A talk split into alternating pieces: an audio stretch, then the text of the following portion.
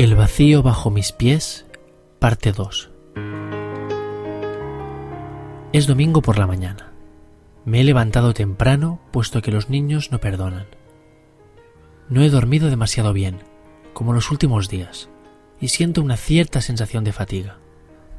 No sé si es por eso o simplemente es mala suerte, pero justo al salir a la calle para ir a comprar el periódico al kiosco de la esquina, noto que el suelo desaparece inesperadamente bajo mis pies.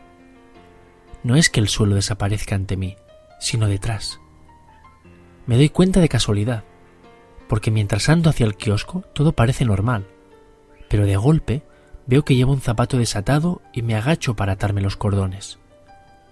Al apoyar la mano en el suelo, ya me parece encontrarlo algo extraño, ligeramente blando, pero no le doy más importancia y sigo andando hasta el kiosco. Cojo el periódico, lo pago, doy media vuelta y me dispongo a deshacer el camino hasta casa. Y aquí viene la sorpresa. Justo por donde acabo de pasar no hay nada. Miro a mi alrededor y todo parece normal. Es temprano y no hay nadie más en la calle, pero todo está donde tiene que estar excepto el suelo por donde acabo de pasar. El resto de la acera está bien, pero hay un surco vacío en el medio. Me agacho, me pongo de rodillas y, lentamente, acerco la mano al vacío. No hay nada. Extiendo el brazo entero hasta donde me deja el hombro, y no hay nada. Vuelvo a mirar a mi alrededor en busca de alguien a quien contárselo alguien que pueda ver lo que yo veo, pero no hay nadie.